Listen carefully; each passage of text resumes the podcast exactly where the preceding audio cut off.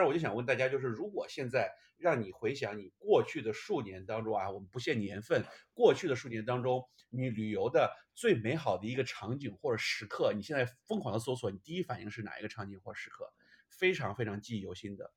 哦，那我先说，我马上想到的就是那个疫情前，跟还有两个国内的朋友一起在日本的那个 日本的温泉加关东。那我也想去日本哎。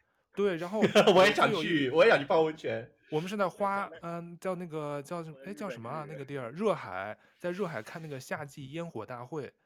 就跟那个在日剧里的那种感觉似的，然后那个天其实是秋天，有点冷。它是一般秋天没有花火大会，那个热海是唯一一个秋天有花火大会的地儿，就十月份，所以特别有晚上有点海风吹着，有点凉凉的，可能才十来度。然后我们先去 Seven 去买了，一人买了杯小咖啡，然后当当当，好多当地日本人都穿着那个看花火的那种秋天的那种和服啊什么的，我们就穿的普通的那个着装，然后在那个 Seven 排着大队买完。咖啡，然后拿着小咖啡，拿着咖啡杯就去海边，然后就开始放花火。但他那个花火大会本来预定的是只放五分钟还是十分钟，然后我们就抱着只看五到十分钟的心态呢，就嗦嗦嗦嗦嗦在那个海风中瑟瑟发抖，喝着小咖啡，然后在天上看那花火嘛，觉得挺挺逗。但最后放了十分钟还没放完，还在那儿放。我们说，哎，什么时候结束？我们是该走了吧？然后看所有的人都站在那儿看。嗯然后十分钟、十五分钟、二十分钟一直没结束，因为他网上当时说的就放十分钟还是五分钟，所以我们觉得这是加长版嘛，还在给我们放。最后一共放了半个小时。最后广播说，因为今天是什么特别的什么什么日子，他就把那个花火的那个原定计划，就把恨不得把库存的烟火烟花全放了。最后我们一共看了半个小时，但是他那个除了我们看了加长版的那个烟火，主要是。就是几个朋友，我们从不同的地方聚在一个城市，然后呢，喝着暖暖的咖啡，然后吹着海风，看那个花火。我觉得那个场景是挺挺美好的一个一个场景。主要是不是旁边还有你心爱的人？这个其实还好，就反正我们一共四个人，然后那可能那是一方面，但主要还是就是大家不同的目的，十多年的朋友最后能聚在一块儿，然后。完成那个行程可能过半了吧，我们觉得还玩的都挺开心，没有撕逼，然后相处的都很愉快，整个过程都特别好。然后再加上日本也算是我们挺喜欢的一个旅游目目的地嘛，所以玩的还挺开心的。就整个各种因素混在一起，然后还有一个特别的花火大会作为这个行程的一个高潮，我觉得。感觉一说日本，一说温泉，一说烟花，这个合在一起，还是秋日的咖啡，就觉得这个场景特别的浪漫。那那 Leo Leo 哥哥呢？你也想去日本吗？我也想去。不是，你刚刚跟我说，呃，如果这个时候你想一个你过去旅行最美好的，最美好的，我想，其实我想要两个，但两个呢，正好是两个不同的点。嗯、一个点就是，呃，一这就是如果让我来概括一下，一个就是你的跟我的预期完全没有达到。而而但是又给了我额外的惊喜，和一个就是我完全没有预期，但是他又给了我惊喜，就是嗯，有一次是也是去日本，我们一行人六个人去啊、呃、北海道札幌，那是我第一次去日本，呃是个冬天，六个人的团里面呢，六个人的朋友里面呢，只有我一个是北方人，其他都是南方人，然后他们就想说哇那北海道去冬天呢雪一定很漂亮，然后我一路上就跟他们说，哎呀你这些没有见过世面的南方人。啊，不就是雪吗？我们北方雪到 处都是。然后其实去了北海道札幌玩了两天，我们就去了一个叫做洞爷湖的地方，就是也是一个温泉的，嗯，呃地方。然后到了当天呢，已经是很，呃比较晚了，就是北海道有纬度很高，所以很早就天黑了。我们到了地方才发现，我们本来是订了那个洞爷湖那边的一家酒店，就是曾经不知道开了一个什么。G 八还是什么 G 二零的大会，曾经各国领导人都住过，哦、所以我们 supposedly 就觉得说，我们那天的行程就都要在那个高级的酒店里面，因为酒店蛮贵的。但是没有想到呢，我们到了洞爷湖那个县以后，当天的晚饭是要在酒店下面自己解决的，因为那个那个酒店是在山上，上去就下不来了。所以我们完全没有攻略，去了也很晚。然后呢，就想说，那我们就。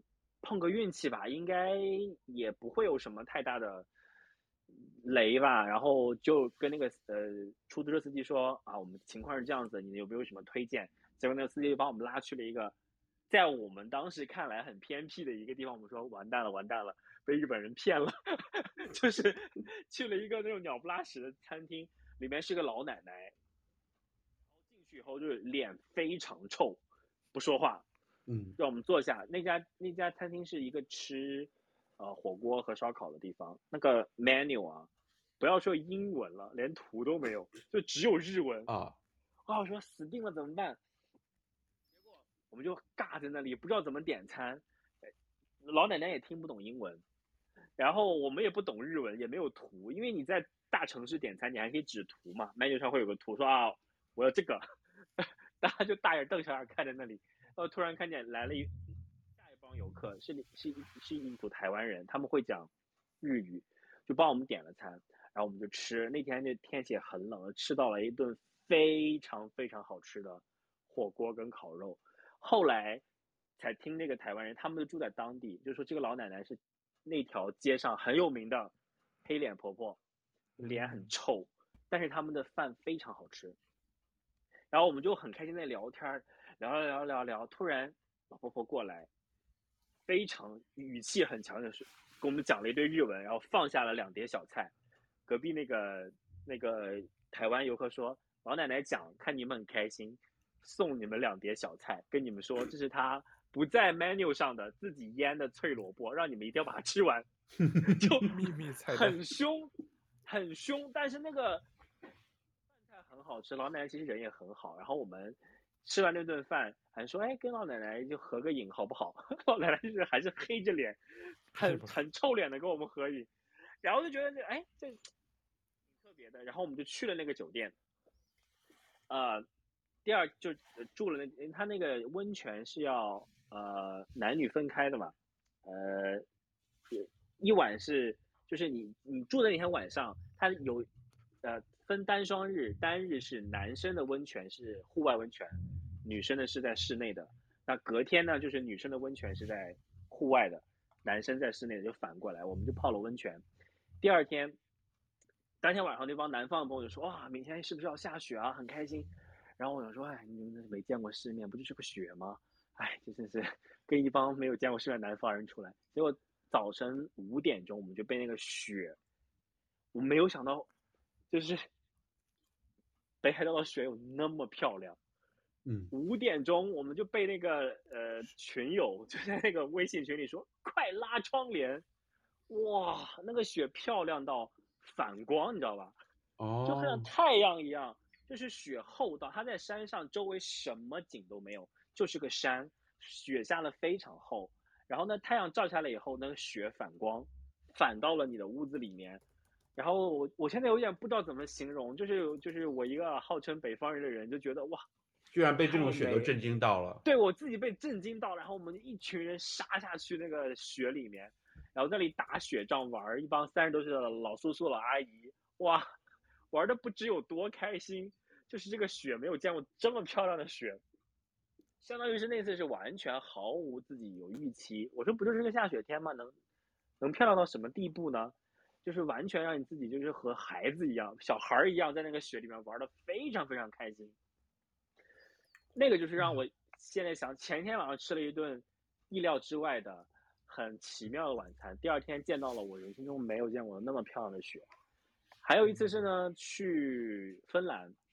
跨年吧，我记得是，就想着说要去看极光，然后我们就坐了火车去到那个最北边那个城镇，就是圣诞老人村那个地方，报了一个当地的旅行团，说会带着我们在十二月三十一号晚上去看极光。嗯，但是一路上呢，那个导游就开始给我们做做呃铺垫了，说极光这种东西哦，真的是看运气的，并不是说你去了这个地方就一定能看得到，并不是说。每天都有极光，虽然跨年，然后我们就因为极光一定要远离城市非常远的地方才能够看得到，然后就去了那地方，搭了个小帐篷，大家一群人来自天南海北，真的天南海北，那那整团只有我们两个人是华人，都是不知道哪里来的人，然后导游就在等极光的时候就跟我们讲了当芬兰当地的一些传说啊，还。呃，融了他们当地的那个锡，给每个人打一块纪念品，然后全团的人就开始讲自己的故事，啊，为什么来这里？有的人是 honeymoon，啊，有的人是说孩子生了一场大病，然后病好了，就觉得一定要带全家出来有一趟旅行，然后我们就一直等，一直等，就是感觉是一个传销组织，还要不是啊，就是还有仪式感，没有，就是你等极光，你不能在户外里面，户外就干等嘛，又很冷，啊、对吧？那那大家就既然就是阴阴差阳错组了一个团，就当地那种散装的旅行团，就大家聊聊天，然后就等，等了一晚上都没有极光，所有人躺在雪地里面，没有看到极光，但是就一直听每一个人的故事，然后就觉得每个人的故事都很好玩。有的人是说自己就是孩子生了一场大病，本来觉得是绝症，要要要被医生判了死刑，结果奇迹般的好了，他就觉得说我们要带。全家来看极光，像好像有一种，我不知道他那个说法是什么，还愿还是说，呃，要完成一项，完成一项看极光的这种，就感恩的全家人要在一起。嗯、还有的人是来度蜜月的，还有的人是毕业旅行，还有的人就是说他们是在热带国家，就是想来看看极光和雪。然后没有看到极光，等了很晚了，等到已经不可能再有极光那个时候，要大家要倒数，然后导游就。找了一些小的那种烟花，一群人就在芬兰的一个郊外，我们就开始倒数，然后放烟花。就是那天晚上虽然没有看到极光，但是哦，就是你们在那边跨的年对吧？对，我们从十二月一三十一号跨到了一月一号。哇！虽然没有看到极光，但是就是一堆陌生人在一起，然后还放了一个小烟花，然后在雪里面躺着瑟瑟发抖，哦、点了一个小篝火，然后每个人发了一点那种热红酒。但是这是一个很特别的记忆，就觉得啊，虽然没有看到极光，但是这一个跨年的记忆也是就属于可一不可再了，就是你你一直会记得它。对，哦，就感觉这个场景是蛮浪漫。我觉得，我觉得听你们俩说，我都觉得我这个故事就觉得好心酸。你俩都是身边有人陪伴，然后，哎呀，我都觉得，就真的是，真的是，我觉得我美好的都是。只有一个场景，目前我觉得是比较美好的，就是不掺杂任何的这种工作什么关系。因为我的大部分旅行都是工作之余去了一个地方采访，可能顺便玩了几天，多少还是带着那种工作上那种焦虑感的。然后我唯一一次就是叛逆，我家人，我每次去远门，然后都要会跟我家人汇报，如果我出来旅行都要跟家人说。然后那一次是我是唯一的一次没有跟任何人讲，然后就。在香港办了去美国的签证，然后办完签证拿到签证的当天晚上我就买了机票，第二天就直接飞到了美国，然后报了一个那个那个旅行团，然后呢我就在美东，然后报旅行团就是各大城市转了一圈，但是有一个跟我这个让我印象最深的就是最后的那个两天，我在纽约单独旅行团完了之后，我一个人租了一辆自行车。在纽约的那个曼哈顿还有中央公园那边骑了整整的一整天，然后晚上去酒吧喝酒，那个看了那个塔罗牌，呃，算了塔罗牌，就是一个人享受这种疗伤的时光，然后并且被同事骂得半死，被家人骂得半死，就是你完全就不说，然后就因为我从到菲律宾就工作特别压力特别特别大，然后我七年没有正儿八经休过年假，每次都是在东南亚，然后香港每个月往返，就觉得特别特别有漂泊感，然后。就是工作上压力也特别大，然后那次真的是唯一一次，就是青春期像突然叛逆了一样，临时订了票，临时就走，说走就走，走了之后真的是不知道会去哪儿，就到到机场前的几个小时才在马蜂窝上报的名。哎呀，anyway 了，然后我觉得我的美好的回忆就是放纵和短暂的青春，没有没有没有没有没有爱的人陪伴。我觉得很值得啊，就是旅游本来对于每个人的意义也不一样，嗯、也不是说一定要怎么怎么样才会显得特别。那对于你来说，就是在那种非常无法喘息的工作中里面，偷了几天时间去让自己休息一下、喘息一下，就很好啊。就是不要跟任何人交代啊。对，就是自己自己就有点像那种很矫情，就是什么疗伤之旅啊，就这种自己的一个。我觉得无所谓，嗯、就是你冠于任何名字都可以，自己开心就好。并且我觉得啊，我觉得也可以跟你们讨论一下，有没有发现自己随着年纪啊、阅历的不同，呃，期望旅行给自己带来的意义和它的形式也开始不一样了。就像我，我我和我们的朋友有一个共识，就是为什么我们有一帮人就是可以，我们刚刚不是讲了吗？就如果你要是一队人出去玩的话，大家的 tempo 想法一定要一致，不然就会吵起来。有我们的 tempo 一致，就是说这次旅游。比如说我们一般是长期，比如去欧洲几天的那种，或者是去日本环岛环那个九州岛一天一呃整个一周，一定要安排一天是住很好很好的酒店，然后要享受，就是前面可以逛景点啊，可以住的就是普通一点，但是一定要有一天是让自己非常享受，就是呃不要 care 旅钱啊预算，让自己非常过得很舒服。一定要有一天有一晚，其中有一个环节是这样子的，不然就会觉得啊，生活工作那么辛苦。对啊，人生就是要及时行乐，有的时候真的会迸发出我子，老子今天什么都不管，我就是要 happy 一下，真的要及时行乐。对，要住好的酒店，我觉得要要让自己舒服一点，不能再像以前年轻的时候还要去住青旅啊怎样的，但是那个时候就觉得很不一样。但现在就觉得说不行，这个旅游对我来说我是要放松的，我要是要舒服的。有可能那天太累了，本来行程计划好的一两个景点我都可以 skip 掉，不去了。我今天觉得我不要勉强自己，我不要让自己太太辛苦，嗯，舒服为主。对，舅哥呢？我觉得反正对我 我同意李旺刚才说的，其实我一般是每次旅行。一定会就是在那个地方安排一次，就是吃最好的餐厅，或者是就是享受一次最好的一个服务或者什么，就是当地有特色的东西，就不管它，当然也是在承受范围之内，不是说就是一味的攀攀求最贵，但是比如说泡一个最好的温泉，吃顿最棒的什么大餐，当地最有特色的什么什么，就是犒劳自己。所以像龙哥刚刚自己说去纽约的那次，我觉得就是一种为自己而活的一次小旅行，是不是？就是你跟你自己叛逆也好，或什么，就是为自己，就当下这七天这几天，我是为自己而活，嗯、不为什么各种感情所羁绊牵绊这种感觉。我有一次出去玩，有一次非常冲动的消费，嗯、就是被激到的消费。那次是干什么来着？我想想啊，哦，去匈牙利。呃，前期呢，我们就用我的 Asian Miles 的积分换的酒店，就是匈牙利已经是我那次欧洲之旅的最后一站了。前面都玩得很开心，然后去到匈牙利那个酒店以后，发现，就首先那个酒店跟网上的图就已经有点不一样了，然后到了以后发现呢，没有热水，夏天来到六月份，然后我就跟酒店 complain 说没有热水，然后呢，想说欧洲人很散漫的，他们说哦，很晚了，我们的那个呃，他我首先说要换房间，我说你这个房间没有热水，他就给我。换了一个房间，还是没有热水。那个酒店的人就有点不耐烦了，就说：“我心想，他想说你们亚洲游客好烦，我为什么一定要洗澡？”我想说：“不要洗澡吗？大热天呢。”他们说：“我们其他的客人都没有 complain 这件事情，都没有洗澡。”我说：“我心想说那是你们欧洲人脏，我一定要洗澡的。”最后他也没有给我，有有热水的房间。他说他们的维修工已经休息了，已经晚上了，第二天才能来。我就一个人在那个酒店里面，和我同伴就非常的生气，就想说什么鬼地方，不要这个酒店不完美。然后我就现场上网订了匈牙利一个，那叫什么 New York Palace，就是属于那种，我记得那些酒店多少，五千多一晚。以前做功课我看到说人民币，哦，那也 不便宜。我说疯了吗？住这么贵的酒店？然后那天晚上说不行，不能让自己吃亏。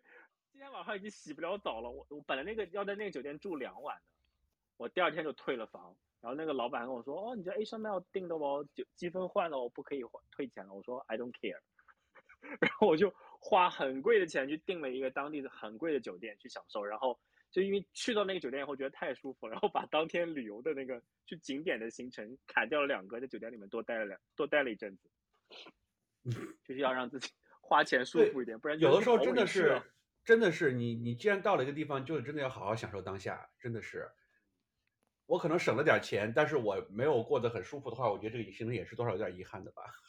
我觉得，我首先我觉得出去旅游是省不了钱的，就是你无论如何你都是要花钱的，对吧？只是花的多与少的问题。如果花，当然我们讨论的都是要在那个自己承受能力之内的啊，不能就是花冒了，或者是就是打肿脸充胖子。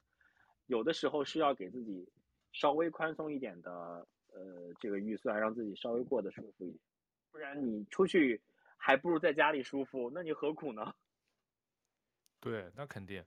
就该花的钱肯定花，出门叫穷家富路嘛，是吧？就是你在家可以省点，出去的时候就该花还是得花。对的。然后刚才李友哥提到，就是说觉得年纪大了，这个除了这一点不一样以外，你们还觉得就是现在的旅行上了年纪之后会追求什么别的东西吗？上了年纪，上年纪，我没觉得上年纪，身强力壮的。我倒是听了今天整个聊天过程中，龙哥这个急促兴，不知道是不是我们聊的话题让他兴奋了，就一直听到你这个比较急促的呼吸跟衣服摩擦。可能我今天离这个话话筒比较近，我今天离话筒比较近。太激动了，感觉一聊。对，听着你们这个这个各种浪漫的故事，听得我心潮澎湃。我在想，我的心上人什么时候能陪着我去看一次极光，去泡一次温泉？哎，我觉得有只要有心上人，去哪里都是很开心的。对啊，你爬对不一定要看极光。这今天晚上就很开心啊，跟两个心上人聊天嘛。但其实旅游旅游还是挺多，我我是我觉得我有可能是就是八字有点硬吧，我经常会碰到很囧的事情。就刚你你刚刚谁说了被偷钱包是龙哥龙哥说的是吗？对，柬埔寨我也我也遇到过啊，我在下了巴黎机场，在那个地铁上面，当天第一我的旅程的第一天。然后在那个呃地铁上面要去进入巴黎的城，然后呢就有一个有一个我我们是一个两一个背包，还有一个每个人背了一个背包，然后有一个自己的行李箱，我把背包放在我的座位的隔壁。这个这个人呢，就突然有个人跟我说，呃，走过我的时候，他把他的东西掉了，不知道是钱包还是什么东西掉到了地上，然后我就好心，我就跟他说，excuse me，哎，你的东西掉下来了。哦，他就穿在哪里，然后我就弯腰要帮他捡，他就一把抓住了我的背包，嗯、因为他马上就到站了。哦、在我低头帮他捡东西的那一刻，他抓住我的背包就要冲下地铁，哦、整个背包这么明目张胆。还好我的同伴反应快，就大叫了一声说，就我不知道他叫了句什么，就吼了他一声，嗯、那人就一慌张就把我的背包手就松了，然后就冲冲下了地铁。就没有被抢到那个背包，哦、然后地铁上所有的人看着就，我就大家就屏息，我说我靠，巴黎这么嚣张了吗？都不是偷了。对，巴黎地铁，巴黎巴黎治安特别差，当时我们晚上特别晚都不敢在那儿转的。哦、对，哇，看到中国人，但是中国人都有钱一般，嗯，带现金。对，就最后还是没有掉，我非常感恩我的同伴，当下非常当机立断的吼了他一声，不然我那个背包里面就是所有的东西，钱，我们的证件。嗯这旅行的第一天，如果就这样的话，我们就真的是对，就傻傻了，然后没有就。我听你们这些，像利用说他命硬什么，就是你们真是碰到这个。我出去旅游这么多地儿，几大洲几大洋的，我真是我应该呸呸呸啊！我确实都没碰到过这种任何的这种，都是我自己导致。没有你，你人好，你不会，你不会去，你不会遇到。不不不，这可能人是我人不好喽？不是，对啊，你说利用人品不好吗？没有没有没有，对。但我全都是一些小故障，比如说秘鲁盖错章没盖章，或者什么。当时我其实，在秘鲁那个住的那个马丘比丘的那酒店，也是晚上洗一半变成凉水了，怎么出都出不了热水。我这时候正在洗头，然后只有让那同伴跟酒店前台说：“我说那怎么办？我这一直出凉水，我这头都没洗，怎么办？”他说：“给我们换房间。嗯”这样我头发还有洗发水，身上是光着，冷的要命，半夜，然后我就把头简单擦了一下。然后简单穿两件衣服，换了另外一个房间去洗热水澡。但是还有一个我特想跟你们分享，是我当时说的日本。我还有一次去日本，就是有一个叫那个在城崎，我不知道你去没去过，靠近京都关西的，它有一个特别著名的。等龙哥以后有心上人的话，建议你可以去。它叫那个叫泡汤巡游，它那个小镇就是一个温泉镇，它一共有七个，我记得有七个那个温泉旅馆，就是说你不管入住哪一个，它这个小镇的酒。那个旅旅馆，你都可以去泡任何一个这镇上的那个温泉池子，就是哪家都能去，就一个 pass 一样，就是你可以去所有的。但是这件事儿呢，我是提前研究好的。我跟那个朋友一块儿去的时候呢，在京都应该你要坐个快车直达城崎温泉站，可能应该正常的话就两个小时就到。然后我可能就是看那个时间时刻表呢，就看错了。那一趟它其实每天只有两到三班直达。你要不直达呢，你就要是中转，可能就得五六个小时，就是时间成本就更高了嘛。我其实中午都算好，说跟着我没问题，我们都坐几点几分的直达车去成崎。到了火车站，我可能就一下看那个时刻表，又没看对，就错过了那一趟直达的。然后直达的错过了以后，只有坐中转的嘛。中转的我当时不知道要花那么长时间，我们就是中间要转好几次，一共可能最后坐了五六个小时。它就有点像那个，就是每个镇、每个小镇它都要停一下，中间因为。本来我们应该是下午三点多就能到成崎的，但是最后我可能晚上六七点才到，然后中途的这个时间之长，就是它逢站就停，恨不得开十分钟它就停一次。最后什么一直都赶上那些日本中学生晚上放学了，都开始坐坐火车回家了。就是说我们车上就我跟那个朋友一人拎个大行李箱，剩下全是学生族在那车上聊天的、做作业的。然后最逗的是我旁边有一日本学生。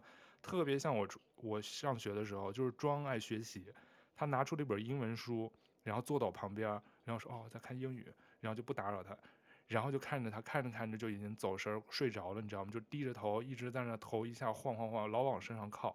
我说我这小周已经睡着，然后过了一会儿自己又醒了，醒了意思就是扶我起来我还能学的那个感觉。他又接着在那背单词，看了没两分钟又开始昏昏欲睡，往我身上倒，然后。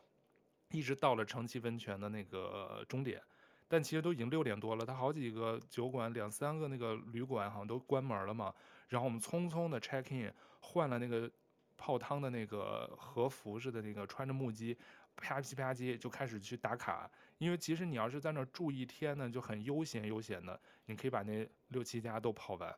但因为我们第二天我只订了一个晚上，我就想必须今天晚上把它全都打一遍，除了没开门的。所以我那个晚上每个地方就脱了衣服进去泡泡个十几分钟，我就出来。破皮了吧？对，我就说下一家下一家还没去呢，说十点十一点关。然后我我跟那个朋友就是。擦干了，感觉像是一个赶场的搓澡师傅。对，然后我们关键还穿着他那个木屐和那个穿着那个和服，也跨不开大步子，然后穿的吧唧吧唧，晚上那个路又不熟，还得拿着导航说打完这家去下一家，最后我们还打了四家，每个地儿就泡了十几分钟，特别仓促。然后第二天早上就得走，就是因为我错过那个直达那个 JR 车。听你这个故事，听这个故事，我想到画面非常的，就是像那个。开水烫鸡毛一样，砰扔进去，然后烫一烫，再拎起来，然后再烫一烫，赶场的。对呀、啊，但是那个地儿的真的那个七汤巡游特别有名儿。然后我最后七汤，他当天好像有两家没开，我又泡了四五家，真是跟那个烫鸡似的，就每个池子都滚两下。然后他就是大大小小，他全是家族经营的旅馆，家里的那个天然温泉还挺特别的。但是我可惜，我就订了一晚上，所以这种旅行这种就是，就是阴差阳错吧。本来应该是很悠闲的去泡汤，最后就变成一个打卡泡汤，反正也挺尴尬。但我现在经常会泡了这么多温泉，我这家这个地儿是记忆最最深刻的。嗯，感觉我们这旅行中还确实有很多这个挺逗逼的事儿。哎，我我想问你，你当时读书的时候，你们那个 study trip 是不是也去的布拉格？对，我们去了布拉格，然后最后有两天还是三天在，因为大家强烈要求要去巴黎，对，就在巴黎待了两天。对，那跟我们当时是一样的。后来我又去了一次布拉格，在啊，你去干嘛了？就是去回顾一下，没有，就是那次，就是那次去欧洲玩。然后呢，就是从巴黎到，先到了巴黎，不是差点被抢吗？那一次，和结尾是在匈牙利，花了很贵的酒店。那次是同一次。中途我去了一次布拉格，就是想说再去布拉格看一看。呃，当然，单因为我同伴没有去过，他又觉得布拉格就是很美啊什么。我说我带你去，嗯、老子以前在那里上过学。对。但是去布拉格这次又很囧，哎，我觉得都是很囧的故事。那那次太好玩了，我是要从柏林去布拉格，那本来定的是从柏林坐他的火车，欧欧洲的火车去布拉格。嗯结果等我们从到了柏林火车站以后，我们就被通知取消了这个航班，这个这个这个班次。欧洲人就是这么随意，就是取消了也不会跟你说的，就是到了现场跟我说取消了。我说啊，取消了，那那什么意思？那我可以改当天别的时间的班次吗？然后嗯，那个火车站的人跟我说没有班次了，今天没有车去布拉格。我说那怎么办？我后面那些酒店都订好了。然后我说那能退票吗？他说退票你需要有一个欧洲本地开户的银行账户，哦，填好一张表，我们会有十五个工作日 会把这个钱退多少百分之多少给你那里。那个时候我想说，嗯，这个不不重要了，这个事情，我要想说我怎么才能够去到布拉格。能够去布拉格，对。我就问他说，那航班取消了，你们的解决方案呢？然后那个人看着我说，solution，意思就是说。我为什么要给你的饭？就是取消啦。然后，嗯、然后他说，不然你就我们安排你坐另外一班车到布拉格和柏林的中间的那个城市，我忘了名字了。但是那个城市有没有再从那个城市当天去布拉格的火车呢？他不知道，他要让我坐去那个城市去问那个城市的的的班次。我想说，你们你们欧洲人都这么随意的话，就是你把别人扔到那个城市就不管了。我说不行，如果我去的话，如果没有的话，我连那个地方什干什么都不知道。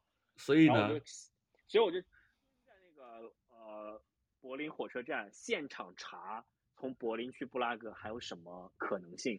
嗯，然后就发现还有汽车长途汽车可以去，而这个柏林火车站到柏林的汽车站中间呢，还有差不多四十分钟的车程。我就现场边订票边叫 Uber。叫 Uber 从呃把我从火车站 运到 汽车站，叫的那个汽车是一个小时以后就要开车的，然后我们非时间非常紧，结果这个 Uber 司机还是走错路，反正他那个汽车站呢就是有东西两个口，他把我们放在了西口，结果他应该是在东口，然后我们下了 Uber 又一路飞奔找不到入口，然后最后在那个汽车出发前一分钟我们赶到了，上了那个汽车。上那个汽车，颠簸了很久，到了布拉格以后已经深夜了，叫了一辆 Uber 把我们送去酒店的路上，结果那个布拉格的 Uber 司机违章，被警察拦了下来，我们又在布拉格的街头被交警扣留了一阵子，最后才到达了布拉格。的酒店，天哪！我发现你这旅途上奇葩的事比我们俩多得多，啊，多多了。对哦，你是不是背着 L 驴包啊？你是背什么驴包，然后被在巴黎街头被人盯上了？所以，所以我说我命硬嘛，就是就是旅行里面什么事情我都能遇到。最后我记得我看到布拉格火车站，你记得它是用那个 Praha，应该不是英语吧？应该是当当地的那个语言，那个大大的那个捷克语说很多，嗯。万分感慨，我说为了再看你一次，我真是太折腾了。那天下大雨，就是为了满足朋友的心愿嘛。嗯，就我自己也很想再回去看，因为当时是学生嘛。我记得其实我们是去那里学习的。对对，我记得是那个呃驻外记者培训。下下课之余让你去出去玩一玩。对，下课之余出去玩一玩，偷摸的去。这次去就是。就是就是光明正大的玩，并且 哇，那已经隔了多久了？二零啊，我是二零一二零一零年，你是二零一，你是二零一一零年来的，嗯，我是二零一零年的那个二零一一年的一月份去的，然后我是二零一九年的夏天又再回去重游，然后我还在那个大桥上面翻到了我们当时全班同学拍拍的合照，在那个同样的那个地方，然后。我记得我当时发了个朋发了个朋友圈，然后同学们都过来感感慨说：“哇，这已经七八年过去了。”当时大家都在这里学驻外记者培训，我记得那个那个那个课程的那个名字。有几个驻外记者？没有没有一个人做这件事情。现在白培训，老师气死了，就白给你们培训驻外记者培训，没有一个做。我认识。对，我记得当时是。当时是学校掏一半钱，你自己掏一半钱，然后去那儿培训，对，培训一段时间，对，it's study trip。对啊，龙哥还在布拉格游学的时候给我寄了一张明信片，现在还贴在我们家的明信片墙上呢。唯一给我，哎，你知道吗？是的唯一一个做驻外记者的人，是我吧？哎呦，就你，就我们级和你们级，只有你一个人做了这件事情，真的是我认识的，我认识的，你住住菲律宾嘛？其他我们所有的人。不管是从事媒体的还是什么，都没有做这件事情。对，因为因为因为香港媒体很少有驻外的啊。对，他不是对。啊、一说驻外记者培训，我就想起，其实我人生中第一次出国就是去非洲，去埃塞俄比亚非洲联盟参加一个记者培训，哦、也是那个当时是报道艾滋病的一个记者培训，哦、那是我人生中第一次办护照出国。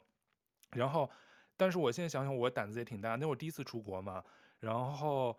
就中国就就我一个人，所以我要等不同国家的那些被那个路透基金选中的那些记者去参加培训。所以我因为航班的原因，我提前两三天就到了那个亚利斯亚贝巴，然后到了以后，特别像利用找龙哥一样。当时我有一个那个新华社驻那儿的一个记者的联系方式，但我给他打电话的时候呢，他也是把接我这件事儿忘了。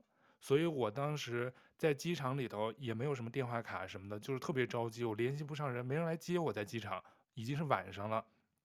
然后呢，我就没办法。但当时是零一年，我记得零一零二年。然后我只是去非洲的时候，当时好多人就说啊，说非洲人特别喜欢，尤其是那个埃塞俄比亚人特别喜欢中国的风油精和糖，所以我当时备了好几十瓶风油精背在身上，就是当零钱用，所以。我在机场就灵机一动，我说我能不能拿这个风油精换那个当地的那个硬币去打电话问那找那个记者来接我，然后最后我就确实拿那个第一瓶风油精换了一个让人家帮我打电话联系那个记者，但他确实晚上好像临时有事儿，没没法通知我，所以我只有最后打了个车去我住的酒店，然后在等那些大团队开始培训之前呢，我比如说自己在那个亚利斯亚贝巴闲逛嘛。我就自己去什么博物馆啊，去什么什么去夜市去逛。我现在想想，当时可能民风民风淳朴，就整个治安环境其实还 OK。我就是自己有天晚上去他那个夜市去逛的时候，碰到了一个当地的一个跟我同龄人，我当时二十多岁嘛，我觉得 那个人可能也二十来岁，他不知道是想练英语呢，还是对中国人特友好，他就主动跟我搭讪。说问我是干嘛的，我就跟他说我是记者，我来这儿培训什么的。然后现在就自己自己瞎逛。然后他说啊，那你有没有去过我们那个最著名的什么什么国家博物馆啊？当时号称什么 Miss Lucy，我不知道你们知道，号称人类第一个祖先的什么遗骸骨头就在那个博物馆存放。然后他说我明天可以带你去那个博物馆参观。我当时我说哎，挺好的，有当地人陪我，我就同意了。第二天他真来我住的酒店来找我，带我去那个博物馆去逛。我跟他去逛逛逛，那我陪了他一，他陪了我一天逛那个博物馆。逛完以后，他又突然跟我说：“他说，哎，那个晚上我姐姐做了一个什么饭，邀请你来我们家，你愿不愿意来吃饭？”我居然又同意了，所以我就跟他晚上哒哒哒走街串巷到他们家。他真他真他姐姐啊，他说是他姐姐，他真是他姐姐，在给我做一个他们当地的一个饼。我就坐在那儿吃他妈当地的饼跟什么茶。我现在想想，我真是胆子大。万一是不是叫英吉拉呢？万一他嗯，英吉拉吗？不，我也忘他那个什么什么那种，就是那种大麦做的那种糊糊烙的煎饼。对，对，对，软软的，然后加上叫英吉拉。对对对，我都早忘哦，叫英吉拉是吗？对，对，他反正就让我在他们家吃了这些东西。然后又把我送回酒店，他陪了我两三天，直到我那个培训正式开始，那些各国的记者都到了，我们就开始培训了嘛。我就天天就去非盟总部里去做培训，然后我就没时间再见他了。后来我现在想想，我当时好像就给了他几瓶 风油精作为感谢，也没有说什么给小费给什么，我也不知道他出于是什么对中国文化的热爱，还是就是想练英语还是啥，我也完全不知道，因为我那会儿英语也没有说那么好，但是。我现在想想，他当时民风淳朴嘛，就是我也没有什么不安全，或者想到会不会有什么人害我，我真是就是赤手空拳去他们家吃饭。那我觉得蛮恐怖的，你去到一个陌生人的家里头，还是一个人又没同伴，你真的是蛮。对啊，没有同伴，我真是一会儿我当时住的酒店那天都没大部队都没到，就我一个人，所以我真是无所事事，我自己一个人逛，我不太喜欢一个人旅行，我觉得特别无聊，特别尴尬，吃饭都不方便，所以他就陪了我两天，最后其实。就这么就这么散场了，我还觉得挺特别的。但是最后，因为那个培训开始了以后，我们也要去不同的那些志愿者家庭啊，还要去采访艾滋病人啊什么的。就是我其实也去了当地特别小的那些农村，去采访那些艾滋病夫妇，什么得病的，就是因为要练习做那个培训采访什么的。然后啊，最后那个后头的行程就是跟认识的有印度，还有什么巴西，还有泰国。几个人玩的比较好，就一块儿我们相约，后来就结伴出行，都是我们几个人一块儿了，就没有再碰到热情好客的当地小哥哥带我去什么 逛博物馆什么的。但是那是我真是第一次出国，也不知道在国外应该注意些什么，也没有什么安全防范意识。现在想一想，但可能当时整体治安水平也比较高，我觉得大家没有 坏人也比较少，所以就有惊无险的一个一个培训里程。那你真的是人品好，蛮胆大。万一谁把你骗到他们家绑架了，你就对啊，或者给我下个什么迷魂药什么的。但我身上一般可能也没带什么现金，也没什么钱，那会儿、哦、就一个穷记者，特别恐怖。因为、哎、因为有些人他会觉得你是华人，觉得你有钱，会经常会绑架你的。因为我在菲律宾的时候，我至少报道过不少于三四起华人在某个岛上被那种恐怖分子绑架的事儿，然后一要就要好几百万啊。不过这我觉得有时候也跟。啊，当然也跟你去的是什么地方，比如说非洲或者是东南亚的一些比较不是那么发达的地方，嗯，你的地方性要更重一点。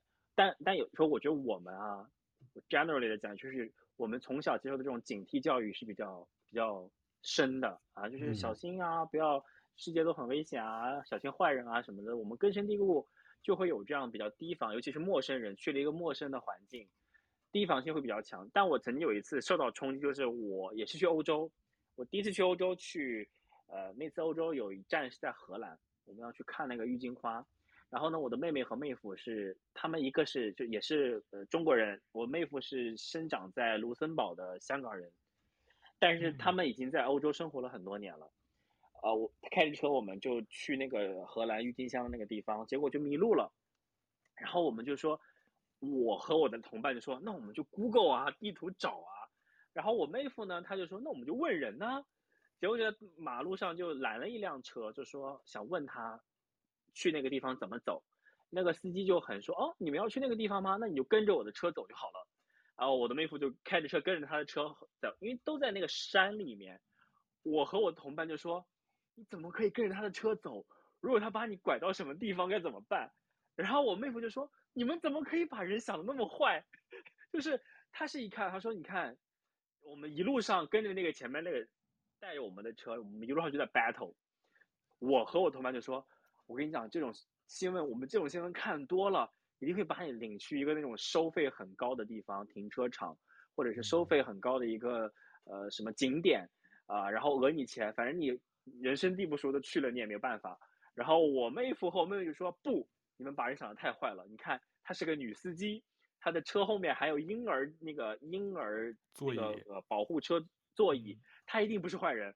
我说，越是坏人越会伪装，我们就一直在车上面 battle 说，应不应该这么无条件的相信别人，还是要把别人想的太坏？当然，最后的结果是，确实是我们以小人之心度君子之腹，人家是非常热心的一个当地的人，把我们带去了一个。免费的停车场，而又离我们要去的那个景点很近，所以说那一战役就是我妹和我妹夫赢了，就说你看吧，你们不要把人想这么坏。那一次我就受到冲击，说 OK，当然我们要有一定的地方心，不能真的傻乎乎的，但是是不是我们也太过于呃紧紧张，防备心防备心太重？因为我妹妹也是从小生活在中国，她在欧洲学习和结婚以后，她就说。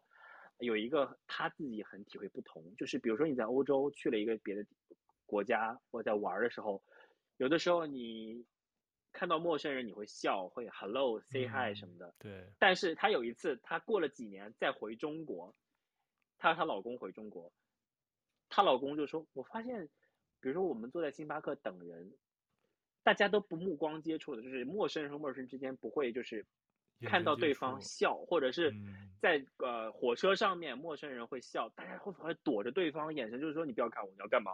你不会图我钱吧？就是那种提防感很重。我说这这个真的是你要出去以后，你见过好像不太一样的环境和文化以后，你会说哦，确实是因为你在国内你不会觉得了，大家会觉得这很正常。我也不是把你想的多坏，我只是要保护我自己。对对对，但是发现出去以后，有的时候我只能说我去的一些欧洲的地方，就发现好像大家比我们想象的要轻松很多，至少不会那么剑拔弩张，或者是时时刻刻都处于一种很紧张的状态，还是蛮轻松的。对，其实这点刘勇说，我就特别同意。我在这边北美这边生活生活这么些年，也是我觉得，由加拿大人可能比美国人确实更更友善一些，比如像你说的这些。目光对视啊，陌生人走在街上擦肩而过，互相要笑一下或打个招呼啊。还有就是，比如你遛狗散步，你看到所有的对面迎面走过来，你不会低着头去躲避他的目光，大家都会正面那个目光对视，打招呼，点个头或者友好的微笑一下。但你回国，有的时候确实你们冲着对方的人、嗯、对面来的人笑一下，人家肯定心里想有病吧？你干嘛跟我笑啊？或者是大家就板着个脸。就有一次我记得那个呃，有一个很不一样的情况，就是比如说去了国外，啊、呃，比如遇到小朋友在景点啊，就觉得嗨，hello，你就逗他一下，对方的妈妈也会觉得就是 say hello。但如果你在国内跟你小朋友。嗨，你好可爱啊！对方说是什么性变态、怪叔叔，你离我孩子远一点，是不是要拐卖我孩子？因为大家的那个，对，就预期不一样。说你下一步你要干什么？就是对于陌生人的一些举动的预期不一样。我觉得也有可能是，呃，国内确实是有一些不好的新闻发生，导致大家对陌生人的信任感比较、比较、比较低。那我觉得这个原因也是很多了，也不是一概而论说啊、呃，国内就一定怎么样或海外怎么样。但是确实你会有一些这样的。事情让你感受到这样的文化冲突，不过现在是没有机会感受了，也出不去。对，环境复杂，对国，因为国内原来环境复杂性多嘛，所以大家的这防备心啊、警戒心也就自然而然从小到大，这个家里教育都会比较注意这方面。嗯、国外就根深蒂固的。对，但是也不是说国外就一定安全呗，相对的这些治安犯罪问题，对他不会骗你，他会明抢。哦，不玩阴的，我们阳着抢你。对，上次因为像你们说，比如说去巴黎或者什么，我之前去巴塞罗那和这个前段时间去那个意大利的那个许愿池，不是原来号称都是小偷最多的，见到亚洲人、见到中国脸的，一定会来抢你的背包什么的。所以我当时还买了一个特制的那种小腰包，放在腰间，放一些现金跟信用卡，这样不是不好偷吗？但是完全没有，可能一是我上次去意大利的时候是那个疫情期间。可能小偷都歇业了，或者是小偷生意都不行，估计也不来不来明抢了。小偷都歇业，对啊，他没 偷，他都没有什么大量的那个亚洲游客来啊，他可能主要业务来源的那些人都不在啊，他没得偷啊，所以我估计都小偷都绝迹了。然后之前去巴塞罗那什么都没有碰到像利用什么就是说的那些什么有小偷或什么，但我现在敲下木头，我觉得好像 就是一路还算。我去两次巴黎都被偷过。肯定是你背的什么好包啊，或者穿的太 no no no no no 太高调，并并并没有啊！我第一次去还是学生呢，就跟龙哥一样 study trip，我们在那个凯旋门下面被一帮、嗯、呃那叫什么？吉普赛人，也不就类似于那样的人，就是他们让你来签名支持他们某他们族裔的某一个东西，假装说你来支持我们，一下签个名，然后我们想互签了名，签了名以后就跟我要钱。那个那个是骗的，然后就一帮他们那个同种族的人物围到把我围，就是说你签这个名的意思是说你同意了 donation 一笔钱给我们。哦。但是他让我签名的那一刻是说，我忘了是某一个什么，就是呃支持他们这个族裔在呃某种人权项目。什么？就是他自己英语也，对他自己英语也不是很好，他就跟你讲，然后你当时也说那签就签呗，签了以后，嗡就把你围住了，说给钱五十欧。嗯，因为 你是叫 donation，、哦、但坏人明明就不是 donation 嘛，就是就是抢嘛，抢劫，就在变相抢。凯旋门下面哦，这个这个这个也不是说什么阴就是幽闭的地方，就是凯旋门下面一堆人围着你。我在那个我我在那个布拉格广场跟一个老爷爷拍照，我说我可以给你拍张照吗？他说 OK，然后拍完照就来跟我要钱，不给钱就不让走。哦，你们一样，我在那个哪里，缅甸也遇过啊，缅我在仰光也遇过啊，就有一个老头儿。在一个寺庙里面啊，非常热心的给我讲解说啊，这个这个塔是什么意思？他儿子曾经在这个塔里工作过，什么巴拉巴拉巴拉，带我走了一圈，然后跟我说，哎，我跟你讲，我知道一个角度，在这里拍照可以又拍到你，又能把塔的整个全貌拍完，拍完以后跟我要钱。真的呀？说怎么都碰到过这样的人？专职导游。我想说，因为我我那天给他钱，我想说，那他也辛辛苦苦的给我讲了一圈，无论他讲的是不是真的。那 就那可能就按导游收费呢。光非常的阳光，非常的便宜，而且他不是佛教国家，还有这样的人。他这种佛教国家应该大家都向善啊。呃，这个穷嘛，穷则思变，穷山恶水出刁民嘛。但啊，对，但是龙哥就也给，也没多少钱就给他了。对啊，但龙哥像你，比如说跟什么老爷爷什么陌生人老爷爷，我出出去玩，一般从来不跟不认识的人，会觉得他好什么就跟他合影。你这好像那个叔叔阿姨辈儿，有的 出去喜欢跟老外照相，你是那个心态吗？不是，我是我是当时拿摄像机，我想做，我不是跟他合影，是给他拍一张照。啊，因为他刚好站在一个大钟什么下边，你觉得那个那个角度特别好。然后我就说，可不可以给你拍张照？他说 OK，拍完照就要给我要钱。那那那好像给我要，好，我印象中是给我要二十刀。我说哇，这个太贵了吧？啊，这有点。你可能不过我我我最后那五十欧也没有给他，因为我就同学就来救我嘛。然后他们就骂我们，然后就示示意要跟我们有一些肢体冲突，因为我们当时也真的是穷学生，五十欧你疯了吗？就是五欧我都没有不会给你的，我们就硬五欧没有啊，我们就跑啦，我们就硬跑啦，就是就一东就大家就开始在那个巴黎就开始追逐，所以根本不是说我有没有钱的问题，当时是学生什么 LV 根本没有，我后来那次在巴黎被抢也没有名牌的在身上。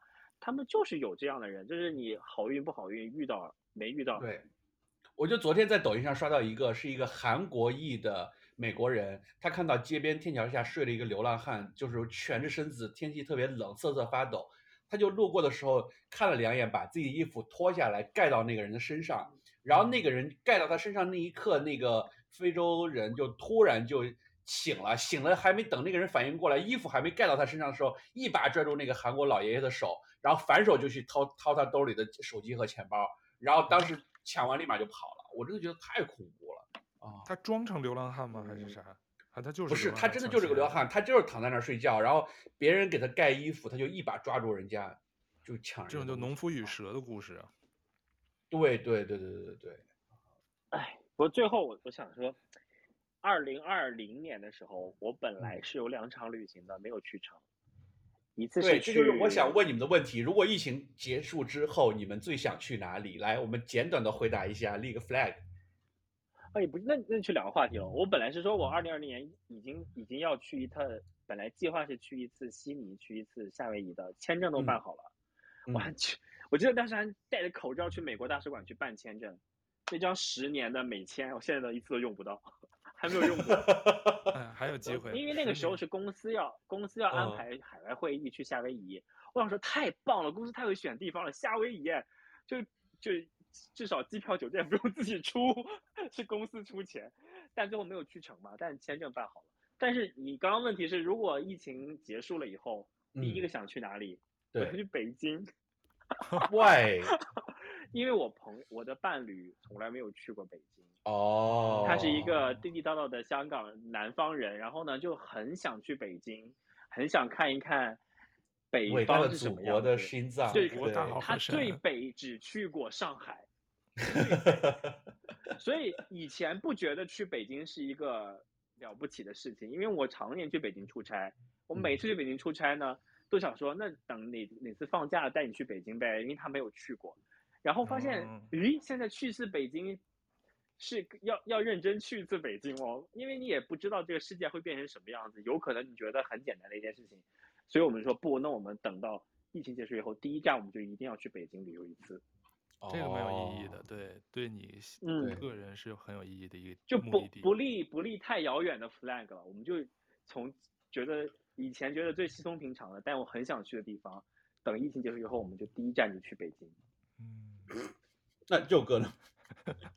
我那那这么说，要从从亲情的角度，那第一站我也是北京，要回去见家人。但是从旅游的这个角度来说，我应该还是想先去日本吧，再去日本。嗯嗯。所以说，所以说日本去了好多次，但是因为比较特别的是，我也是疫情二零二零，好像都好久远了。二零二零年七月份的时候，我其实订了一次二零二零年冬天去日本。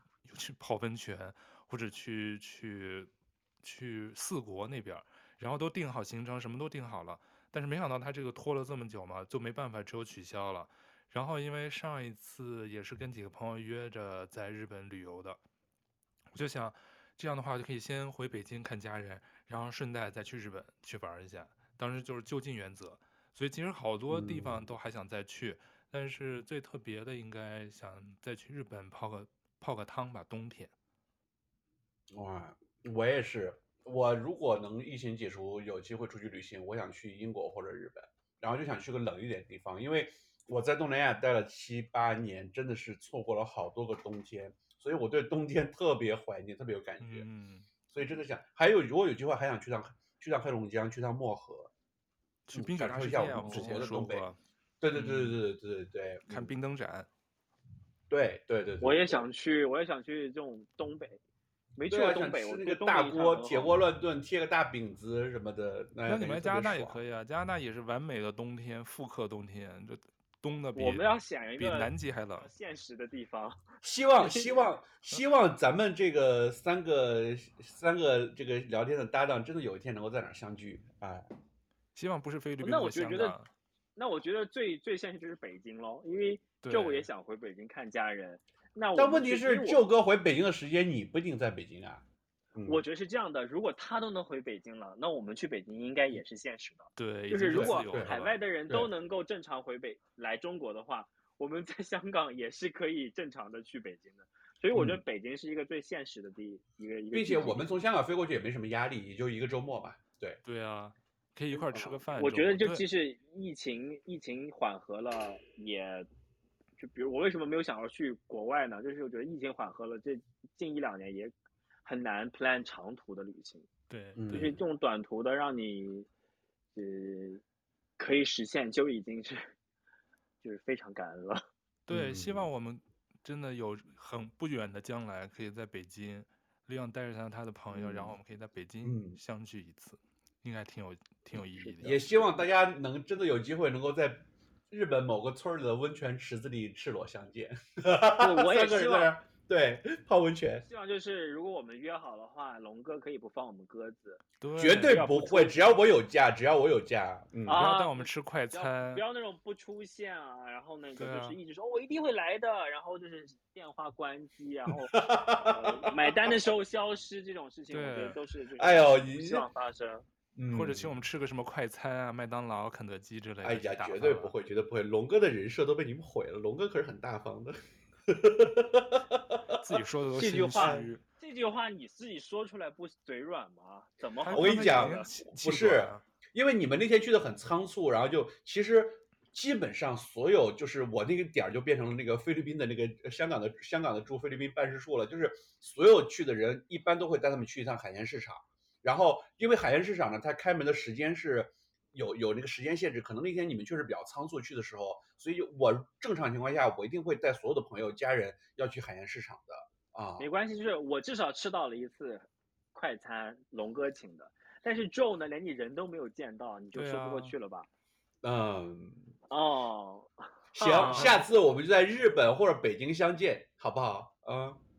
我去了五天还仓促，我等了他五天，他都安排不出来，多待了五天。哎，就是把期望值定的低一点啊，没事，我们俩可以见面啊。我我我和周可以见面，不一定要。对，我觉得我跟 Leon 对我们 节拍比较对，我们都是很靠谱的人。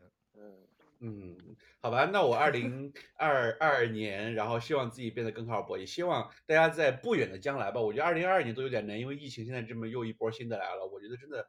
很难说，但是希望在不久的将来，我们真的大家能够坐一块儿，好好的相聚一下。嗯，那么今天的节目呢，我觉得听了你们分享这些逗逼的事儿，我觉得真的是蛮抓马的，各种囧。希望，对对对对对对对，然后不知不觉间囧的都是我比较多。